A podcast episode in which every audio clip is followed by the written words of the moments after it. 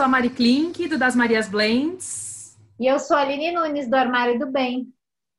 E o que, que a gente vai tirar do armário hoje, Aline? De repente, amiga, 30, trintou, é isso que a gente vai tirar do armário hoje. Então, roda a vinheta, amigos.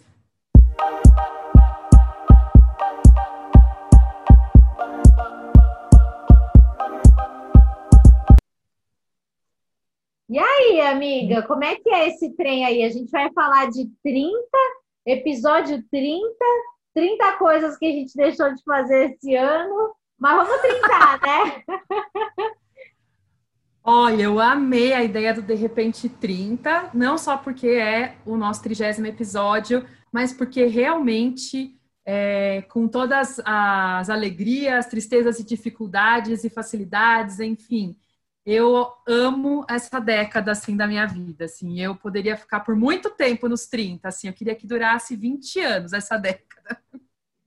Eu também, minha melhor, posso dizer assim, seguramente que quando eu cheguei nos 30, eu adquiri uma maturidade emocional muito, muito, que é aquela coisa que às vezes a gente escuta que, ai, queria ter voltado no tempo com a cabeça dos 30. Pois é, é isso. 30 me fez muito bem.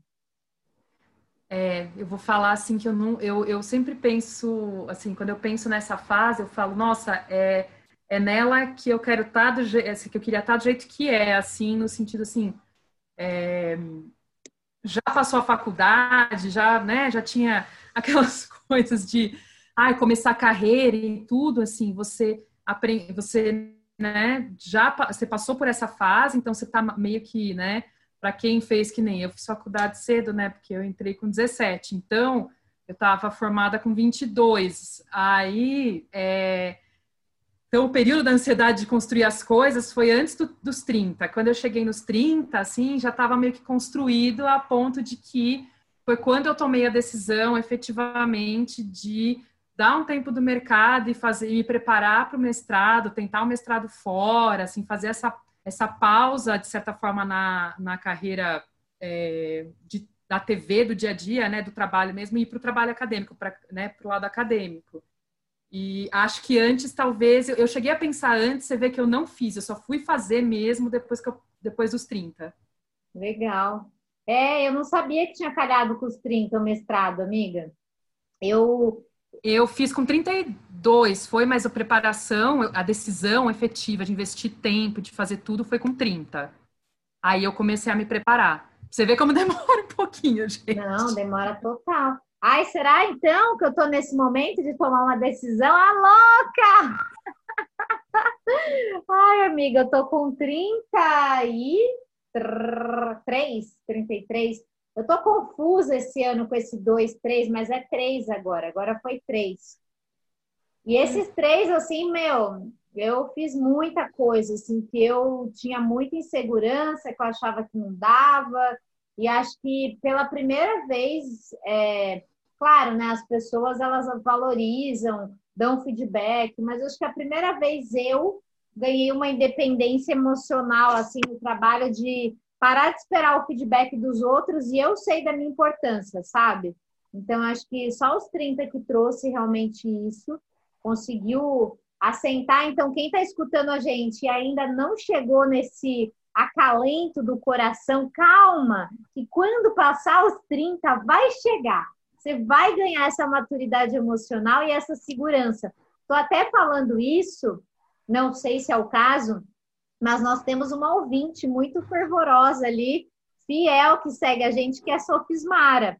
A Sofia que trabalha com a gente. A Sofia é novinha de tudo, ainda tem uma cabeça boa, mas se ela estiver passando por algo parecido, já fica esse, esse recado aí, que essa fase dos 30 que falam, que muda, muda real mesmo, assim, para muita coisa. O meu foi até alimentação, foi tudo assim, amiga, tudo, tudo.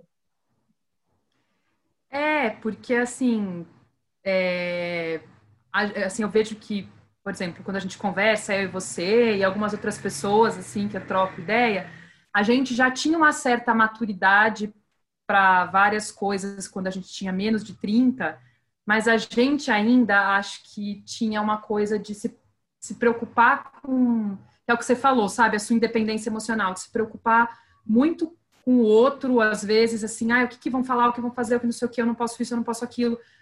E aí a gente ficava ansiosa e gerava, né, um, um turbilhão, assim. E eu lembro que até no começo dos meus 30, às vezes eu falava para minha mãe, eu falava, meu Deus, assim, como, né, que ela, quando eu tô muito assim, né, ela que é uma pessoa mais prática é quem eu procuro, geralmente. E aí eu falava para ela, cara, como é que vai ser, tipo, sabe? Eu acho que eu não vou, como atingir esse nível, sabe? Eu falava para ela, sei lá, tipo, né? Eu falava, acho que não vai acontecer, será que, né? E aí agora, outro dia eu estava conversando com ela e, e falei para ela umas coisas, ela falou: "É, quando a gente fica mais maduro, é natural esse tipo de pensamento que você está tendo agora". E eu falei para ela, eu falei: "Então, né, eu sempre dizia para você, eu falava: "Mãe, eu nunca vou poder ser mãe, porque eu não vou conseguir ser desse jeito". Aí Segue, eu, chega, essa hora falei, chega. A razão, assim, tipo, a, aquela frase, né, que as pessoas nem sempre gostam, que é é, tempo ao tempo, meu, é muito real, assim, porque eu falei para minha mãe, aquilo que você me dizia do, ah, quando a gente fica mais velho, a gente vai mudando alguns parâmetros, inclusive porque, né, minha mãe fala, tem que ter alguma vantagem em ficar mais velho, né? Essa e é maturidade é... tem que servir para algo. E essa é uma grande vantagem, assim, que eu percebi do passar do tempo mesmo, que é o que você falou, assim, como a gente rever o que importa, o que vale se estressar, o que, nossa, assim, é, é é muito louco, assim. Tem coisas que hoje eu falo, ai, meu, não, sabe? Como diz uma amiga minha, não vale o colágeno, gente. Não vale o colágeno. Abençoada, a gente vai fazer esse post no Tira do Armário podcast, não vale o colágeno, porque o raio para comprar o colágeno é caríssimo. Fazer as toxina butolínica, que não é o nosso caso, que a gente ainda não fez, mas quem sabe um dia é caríssimo também. Pagar os creme tudo, caríssimo. Gente, os creme então, tudo é gente, é caro. Me poupe, me economize, né, amiga? Gente, é isso. Porque, olha, é, é essa coisa, assim, de que você consegue manter essa expressão jovial, não é? Que no episódio da semana passada você me perguntou. Nossa, pois é, gente. Mariana Acho que tem muito a ver, assim. Ah, tanto que assim, que nem a, a minha mãe faz aula de piano há muito tempo, eu e minha mãe, né, gente? É porque é engraçado que ela tem, meu pai também tem isso, assim, as pessoas, eles têm alguns amigos que são bem mais novos, e aí quando a minha mãe fala assim, ah, não, foi aniversário do Mário, fez 71, ou foi meu aniversário, eu fiz 70, eu entregando as idades, ainda bem que eles não ligam. é, a pessoa fala, hã? Não, não é possível, porque, porque é isso, assim, é é o estado de, de espírito de verdade que é a sua idade. Aí você consegue conviver com pessoas que às vezes são 20, 30 anos mais novas, assim, no caso dos meus pais, e que, que é uma proximidade real e é uma coisa assim que não, não tem essa diferença tão grande de. Porque aí você já está numa fase que nem a gente está, que a gente está ficando mais madura, então você, depois de uma certa idade, né, atingiu a maturidade, você fica mais próximo, mesmo que passe 20 anos de diferença. Então, assim, acho que muito de dialogar com várias idades, né, também tá tá nisso assim, tá em manter essa leveza e ao mesmo tempo conquistar essa maturidade. Acho que o equilíbrio das duas coisas, não sei, acho que maturidade talvez não seja tão pesado quanto as pessoas falam, né, maturidade. Sim, isso que você falou, eu não sei se a gente já conversou aqui, mas eu estava ouvindo um outro podcast esses dias, é, do da Dani Nossi, e aí eles estavam falando sobre isso, de eles também têm mais, ela e o marido, eles também têm mais ou menos essa faixa etária dos 35, 37. E aí essa importância da gente envelhecer e buscar envelhecer sempre tendo contato com o jovem. Eu vejo o Héctor, por exemplo, ele tem, ele participa muito desses jogos online, né? Então, hum. é uma galera assim, tem ele na faixa dos 30, tem galera de 40, é, tem a molecada de 17, e claro, vai ter momentos ali que vai dar um choque de ideia, mas eu vejo o quanto ele é uma pessoa sempre antenada e jovem de cabeça, sabe? Às vezes muito mais do que eu. E eu falo, e eles estavam falando nesse podcast da importância da gente sempre tentar se relacionar com pessoas jovens, é, tipo Sofismara, mas pessoas é, abaixo da nossa faixa etária, para a gente também fazer esse exercício. Porque às vezes também a gente vai ganhando essa maturidade aí que você falou, e para não ficar pesada. Então é para você ganhar a experiência do quebrei a cara, não vou gastar colágeno, mas você manter aquela sua mesma audácia, né? E às vezes aquela coisa uhum. do jovem de se joga mesmo, vou quebrar a cara, foda-se, tá tudo bem. Então, acho que é um equilíbrio legal esse, né? Fazer essa. Sim. Para não perder aquilo, acho que a gente até falou no da infância, no episódio da infância, que é essa coisa de não. Não é porque amadureceu que você não pode mais sonhar, ter projetos, ter planos, assim, né? Acho que a gente tem que sempre ter alguma coisa, porque senão também acabou, né, gente? Você ficava lá, ah, tá bom, já vivi tudo que tinha para viver, vou ficar sentado.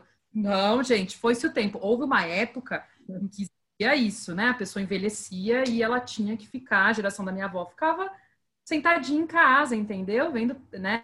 Assim, é, agora não tem mais isso. Agora o pessoal sai se não consegue Aqui ainda a gente, como a população ainda está envelhecendo, né, a, ao contrário da Europa, que a, pessoa, a população já é mais velha, a gente ainda tem essa coisa, coisa de velho, coisa de novo. Lá, gente, eles sentam naquelas motinhos e vão viajar, vão no mercado, vão para tudo quanto é lugar, gente, assim, e é isso.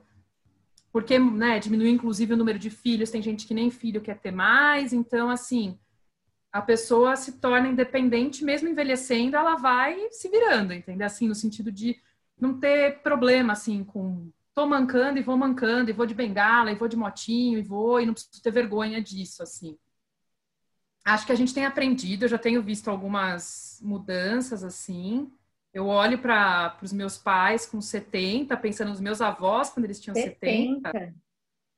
Não parece nada, assim, nada, não é, é outro tipo de vida, assim, é muito diferente, assim, é muito minha avó já com 70 tava lá, grisalha, sentadinha, né? Tipo, é muito, é muito é, louco. É, meu pai tá no 70 também. É muito, é quase 70. É muito louco isso, mas também eu tava ontem eu tava vendo uma live falando sobre isso, parece que eu tô com muito tempo disponível, né? Mas é os momentos lavando louça, essas coisas e é tal. É isso que eu falo, eu falo, eu ligo também para eu vou ouvindo. Eu não consigo ver sempre, mas ouvir eu consigo. É, e aí as meninas estavam falando disso, assim, que também a nossa geração, a gente torce pro. Porque nesse momento da pandemia o idoso sofreu muito, né? E porque o idoso, ele tem exceções, como tudo, mas por vezes é uma galera que envelheceu ainda sem muito essa coisa do do contato de muitos amigos, porque não, né, não tinha o digital, a facilidade de trocar um WhatsApp, reencontrar uma pessoa lá da época da escola e não sei o que, fazer essas conexões. Então, eu espero que com essa pandemia a gente também tenha aprendido um pouco com isso, né? Esse, isso que você falou, do, do peso do que realmente a gente vai dar para as coisas, do colágeno, e também essa preocupação, assim, de envelhecer de uma forma mais leve e em contato mesmo com as pessoas, né? para a gente depois não chegar lá e se sentir sozinho, né? numa idade é... avançada. É, gente, assim, óbvio que assim, a gente também é uma coisa, a gente começa a ser mais seletivo com as pessoas, porque, enfim, manter relações de fato, né? Amizade ou com família. Ai, amiga, eu tô muito seletiva. Namoro e essas coisas, enfim, casamento, né? Enfim, a gente, qualquer relacionamento demanda um esforço. Então, a gente também começa para aquela história de todo mundo é amigo, né? Assim, Sim. tem gente que fica nessa, nessa coisa da, da necessidade de ser querido, que é uma coisa mais até adolescente, né? E o jovem adulto, mas assim, eu já faz um tempo, eu já era mais na minha, Agora, assim, na verdade, o que eu sinto é isso. A gente escolhe, né, as pessoas porque a gente quer de verdade ter qualidade, assim, na, na, nas amizades e tudo. E aí a gente percebe, assim, que demanda. Agora, então, demanda. A gente tem que mandar uma mensagem, tem que trocar uma coisa, assim, num, né? Porque a gente não vai se encontrar. É, e antes a gente marcava, não é que a gente se encontrava tanto, né? Marcava para, ah, uma hora a gente toma um café. Nunca tomava, mas também às vezes nem escrevia mensagem, não se preocupava tanto. Agora eu começo a pensar, nossa, preciso escrever para não sei quem para ver como é que tá, tipo a mãe da minha amiga que fez a cirurgia no olho, aí sabe? Aí você começa a pensar, nossa, faz tempo que eu não tenho notícia, o que, que será que, né? Como é que será que tá lá? Aí você quer, aí você percebe assim, nossa, dessas pessoas eu tenho vontade de saber. Porque é. geralmente tem vontade de saber de você, enfim, rola essa troca. Acho que os 30, assim, né, trazem essa, é, essa maturidade também que a gente vai tendo de é, começar e, com a, e viver a pandemia também nessa fase da vida reforçou mais ainda essa essa coisa da, de uma escolha de relacionamentos é, que valem a pena, assim. Eu sei que nem todo mundo, às vezes a gente tem uns relacionamentos, né? É difícil, assim, você parar, pensar e falar, não, vamos com relações que são uma troca, né? e vai a... bem, né, menina? Não é? Mas quem, quem, assim, mas vale sempre essa reflexão e eu acho que ela se tornou muito mais frequente para mim depois que com o passar do tempo, assim. Hoje eu acho que eu tenho também uma maturidade nessas escolhas e de aceitar que tem gente que é importante na, foi importante na minha vida por um período e às vezes depois de um tempo para de ter a, a ver, acho que a gente até já falou disso aqui e que tudo bem, assim, antes para mim era muito difícil, eu me sentia mal, eu achava que eu ia ser uma pessoa ruim e aí eu me anulava porque eu achava que eu não podia fazer isso. E de repente falei, nossa, não eu posso, na verdade eu posso, tipo, porque se for, volta depois de um tempo, que já aconteceu comigo, ou então, tipo, não volta porque não tem mais a ver mesmo, assim. É muito, mas é. Aí também é uma coisa que só o tempo mesmo para você amadurecer e ver que tá tudo bem, assim. Passar por isso. E que não é egoísmo, né, amiga? Tá tudo bem, são fases. Eu acho que essa esses 30, eu acabei. Eu sempre fui uma pessoa assim, muito até isso meio que se reflete na forma como eu comemorei os últimos aniversários. Porque eu sempre tive uma necessidade muito grande. O Héctor sempre fala isso, assim, de estar tá com um monte de gente e festa cheia e não sei o que. Eu gosto de um, de um fuzuê assim, sabe? Mas esses últimos aniversários, a partir, acho que o 30, é verdade, o 30 foi o último desse jeito, porque era 30, né? Então tem esse esse marco celebre aí, mas foi o último que eu fiz desse jeito. Esse ano, né, por motivos óbvios, foi, né, bem eu e Héctor. Foi em casa. Mas os últimos dois também foi uma coisa muito reservada. Foi tipo poucas pessoas, acho que você estava entre as poucas pessoas, acho que dos últimos, mas foi isso, eu não, não fiz festa a minha casa nos 30 anos foi uma coisa.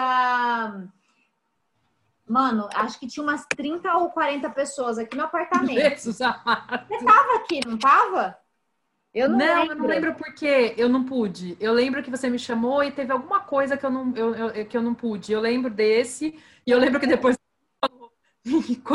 que tinha, não sei, você não sabia nem como tinha todo mundo cabido dentro da sua Mano, casa. O Éter ficou muito preocupado. Eu acho que foi a última vez que eu fiz um trem assim. E aí, é isso, de novo. Cheguei nesses 30 e falei assim, cara, tá tudo bem, não é egoísmo eu querer ficar mais introspectiva, sabe? Eu acho que eu ganhei muito com essa minha introspecção no sentido de observar mais as coisas, de dar uma ponderada nessa coisa de pensa, sai falando, sabe? Eu acho que eu melhorei até como pessoinha, assim. É, gente, é que assim, a gente tem, eu eu vario assim do de aniversário.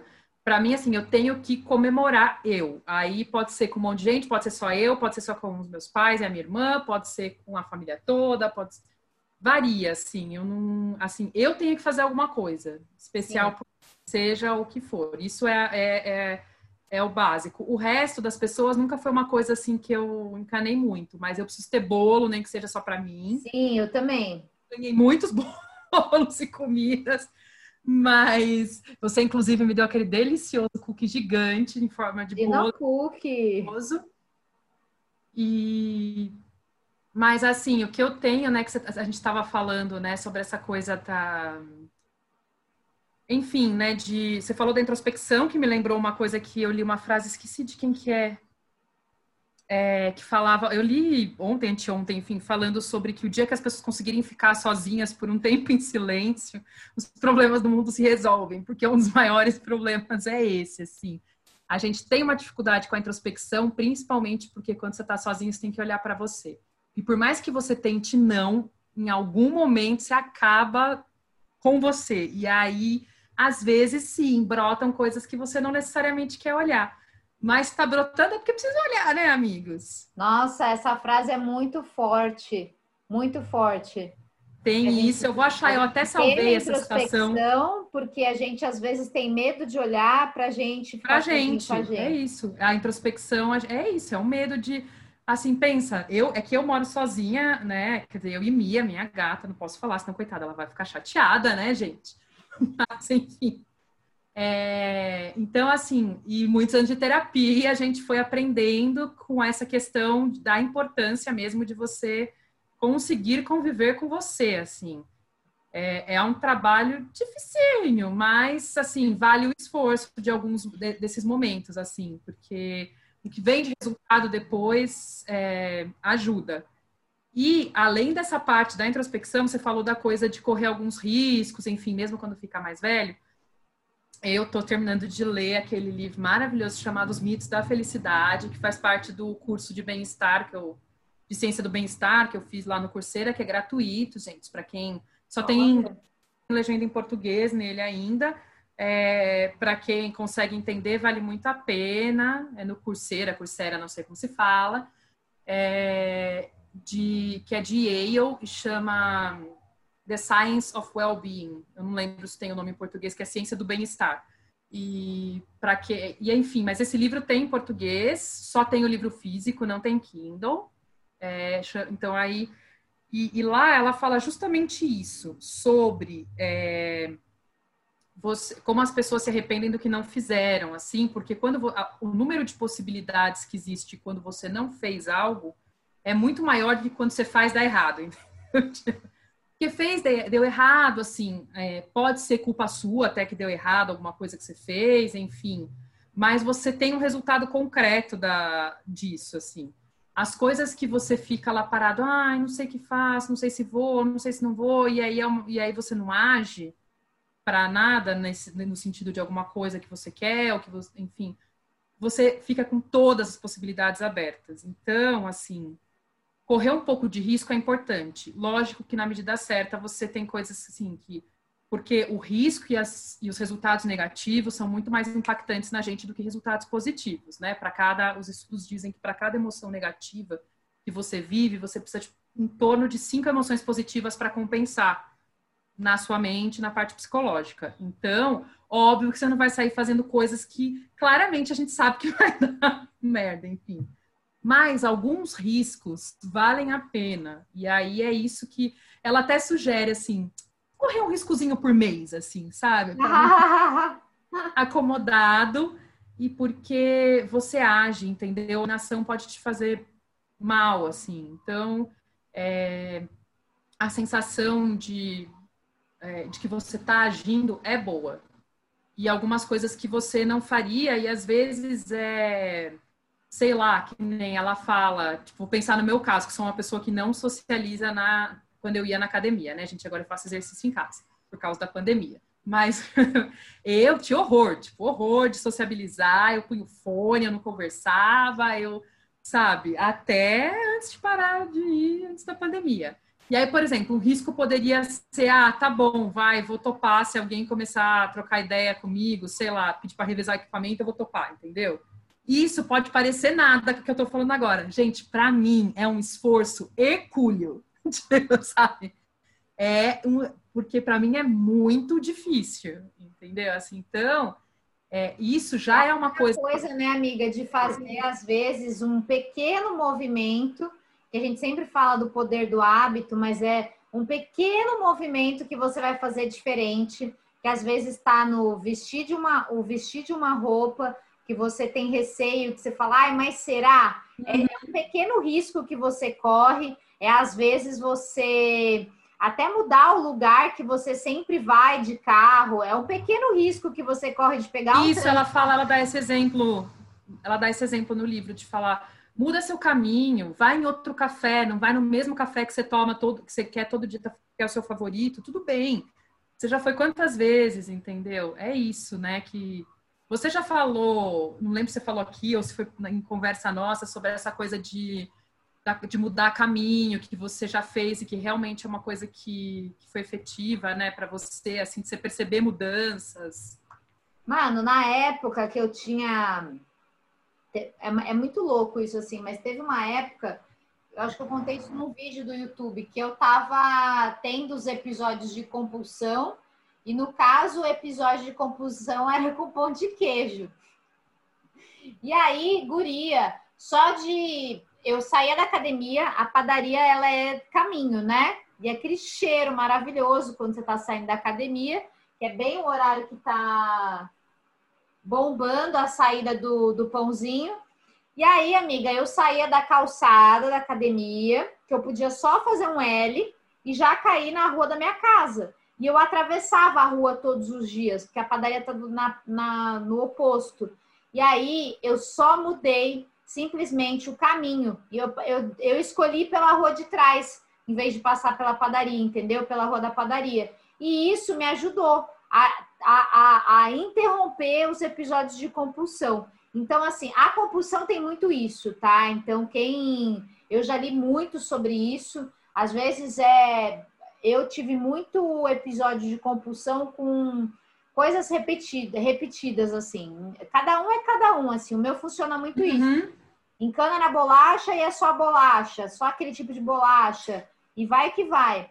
E aí, às vezes, até o jeito que você vai guardar uma coisa em casa, tipo, por exemplo, assim, a bolacha, ela sempre fica. Mano, o cérebro é retardado, retardado. Uhum. E você guarda a bolacha debaixo da pia. E aí você tem aquela compulsão com, aquele, com aquela bolacha específica. Doce, salgado, sei lá qual que é a sua. E aí, se você eh, simplesmente muda o negócio de lugar, o pote, você pode até continuar vendo o pote, mas ele não tá o teu cérebro vai ter que pensar, porque isso, quando a gente tem algumas coisas como escovar o dente, dirigir, andar de bicicleta, coisas que a gente, o nosso cérebro aprendeu já e a gente repete muitas vezes, ele vira uma função automática, entra no tal do piloto automático. E aí, quando a gente faz o mínimo de um esforço para mudar, interromper esse circuito, ele fica meio panicado. E é isso, a gente está num eterno, uma, uma eterna briga para fazer o cérebro dar uma panicada. Então, quando falam assim, ah, eu tô panicada da cabeça, que legal, que bacana, porque você está se esforçando para fazer uma coisa diferente, tá é. quebrando a cabeça para ir para outro caminho. E, e, mudança é bom, né? Principalmente por isso. Sim, e é um esforço, é o que você falou. E você falou uma palavra que é a palavra, acho que, que eu tenho mais treinado para entender nesses, nessa minha década do Trintou, que é escolha. Eu escolhi mudar o caminho. Que é o que a minha terapeuta fala, que a gente, às vezes, não tem o entendimento de que a gente escolhe muitas coisas. Assim, é, a gente acha que não, mas a gente, se a gente parar mesmo para refletir, mas é o que você falou, dá um trabalho, que nem você teve que escolher mudar o caminho. E você podia se distrair na saída e, sabe, ir no automático. E aí você escolheu, e a partir do momento que você escolhe, é consciente. Eu vou dar um outro exemplo muito para as é pessoas é assim o conceito. Eu sempre fui uma pessoa que fiquei horas no trabalho. Horas, horas, especialmente no domingo, que é o nosso dia de gravação. E agora, com a pandemia, com essa questão da restrição da quantidade de horas que você pode ser. É aconselhável você ficar poucas horas né, lá no trabalho.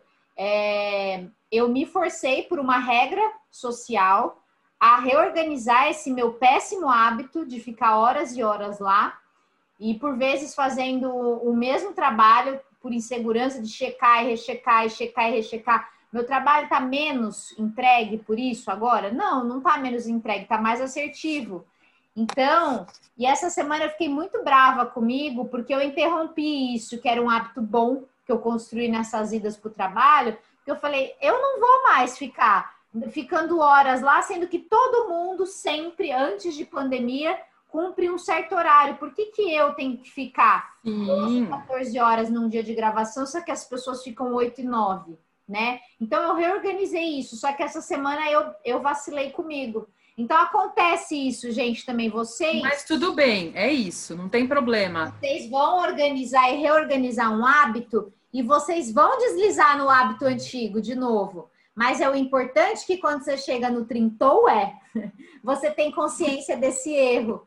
E aí você também não dá tanto peso a esse erro. Você fala, tá tudo bem, deslizei, vi que não foi bacana, vamos voltar para o hábito bom. Porque acontece muito isso das pessoas vacilarem, deslizarem alguma e coisa. E aí não volta, né? Joga tudo fora, é que nem a dieta. Ai, cara. É, só porque no sábado comeu, acha que não valeu assim o esforço da semana. Não, você volta depois, no domingo, você retoma. Assim, um dia não, não, não invalida, tipo, um mês, por exemplo, que você fez comendo direito, assim, sabe? É, a, a, a, gente tem isso, né? Ah, e um dia também agora não faço mais nada. No fundo, de certa forma, a gente se apoia porque é algo que a gente queria largar. e assim, pode levar meses às vezes, entendeu? Não é tipo uma semana para você adquirir um novo hábito. Essa coisa que você falou da bolacha também tem uma pesquisa é, que eu vi que é que é sobre isso, que assim é, fizeram essa pesquisa, tipo, numa um grupo é, tinha só podia ter fruta e coisas saudáveis, enfim, né, castanhas, essas coisas na mesa, na bancada, né, que eles têm que foi lá nos Estados Unidos que eles têm muito aquelas bancadas, né, na cozinha que ficam as coisas. Uhum. Outro grupo podia deixar as coisas do jeito que são, né? E aí a, o grupo que ficou com as coisas saudáveis conseguiu comer melhor e acabou perdendo peso porque a porque é isso, é isso que você falou, trocou de lugar, entendeu? Então, entre a hora que tava, nossa, preciso de um snack, aí preciso comer alguma coisinha. Entre ir no armário, pegar, sabe, tipo, porque você guardou lá as coisas e pegar uma coisa mais, né, que não é saudável, ele via lá a castanha, ou via lá a banana, a maçã, falava, ah, é mais fácil pegar esse aqui já, entendeu? Aí pegava e saía andando e comendo e, a, e, isso já ajudou. E assim, é uma diferença, gente, que é, é grande. Assim, às vezes a gente acha, ai, mas é só 10%. Vai somando os 10%. Vai somando ponto, ponto aí que você vai fazendo as coisas. Então, é isso. São pequenas né, porções que você vai, né, por dia juntando até conquistar esse, essa coisa maior, assim.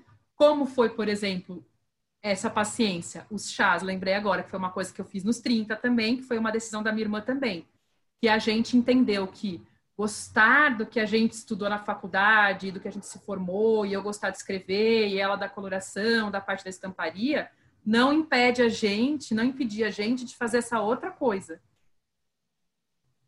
E que a gente conseguia, inclusive, juntar, enfim, tudo numa, numa coisa só. E acho que isso veio com o tempo mesmo. Antes eu nem pensava. Eu achava que não existia outro mundo, assim, para mim. É isso, a gente abre, né? A gente abre nosso nosso olhar. Eu fiquei impactada aqui porque a gente falou da Sofia e ela me mandou um WhatsApp aqui. Aí eu falei, gente, e ela ah, tá, tá vendo? A gente chama. Um cargo aqui bacana, participando de um negócio lá da firma. Olha que coisa. Olha que maravilhosa! Rainha da maturidade aí, sofismada. Adoro, gente. Mas é isso, amiga. Eu, nossa, eu nem achei que a gente ia caminhar para esse lado, mas foi bom, né? Fazia tempo que a gente não batia esse papo já aqui, que a gente estava nessa Sim. correria maluca. E acho que é aquilo, a gente chega no ponto que foi o que a gente começou da conversa. Os 30 é bom porque a gente a, tem a, a juventude né, a energia a, né, da juventude e a gente tem essa maturidade, esse conhecimento. Acho que todos os exemplos que a gente trouxe assim, mostram o quanto a gente aprendeu e ao mesmo tempo quanto a gente ainda tem energia para mudar, né, as coisas, para mudar a vida, para novos projetos e para viver mesmo bem, assim. É uma idade maravilhosa, gente, é uma década maravilhosa. É, e se você tá com 39, ainda desesperado que essa chave toda do que a gente está falando não virou para você, tá tudo bem também. Às vezes ela demora um pouco para virar, mas o importante gente, é você. Tô com não... 38, só para avisar, tá? Tô com 38.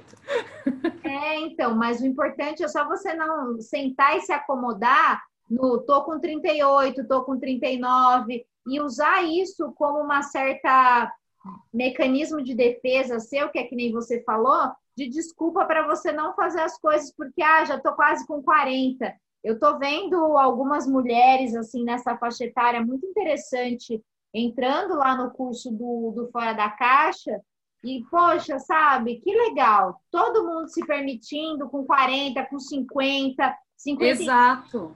Se reinventar, se, re, se reinventar como, como pessoa no físico, né, no profissional e no, e no pessoal. Eu acho que é isso. Curtir, se, se essa década de 30 não foi tão boa para você, calma a outra vai ser. Exato. Gente, eu passei por muitas coisas. Na verdade, não foi tudo, né? A gente está falando dos pontos bons. Total. Mas, assim, lógico que teve dificuldade. É o que eu falei, eu ainda estou aprendendo. Estou com 38 e ainda há coisas que eu quero evoluir. Já usei essa desculpa na terapia, falando que eu estava ficando velha, que eu ia fazer 40 e que tinham coisas que eu não sabia como resolver ainda. E ela falou para mim: gente, pô, da onde você tira essas coisas, né? Assim, ela até deu risada, porque ela falou, eu falei, não, eu sei, eu tô exagerando. Eu falei, mas ai, tem horas que bate isso mesmo. Mas por isso, calma, gente, é isso.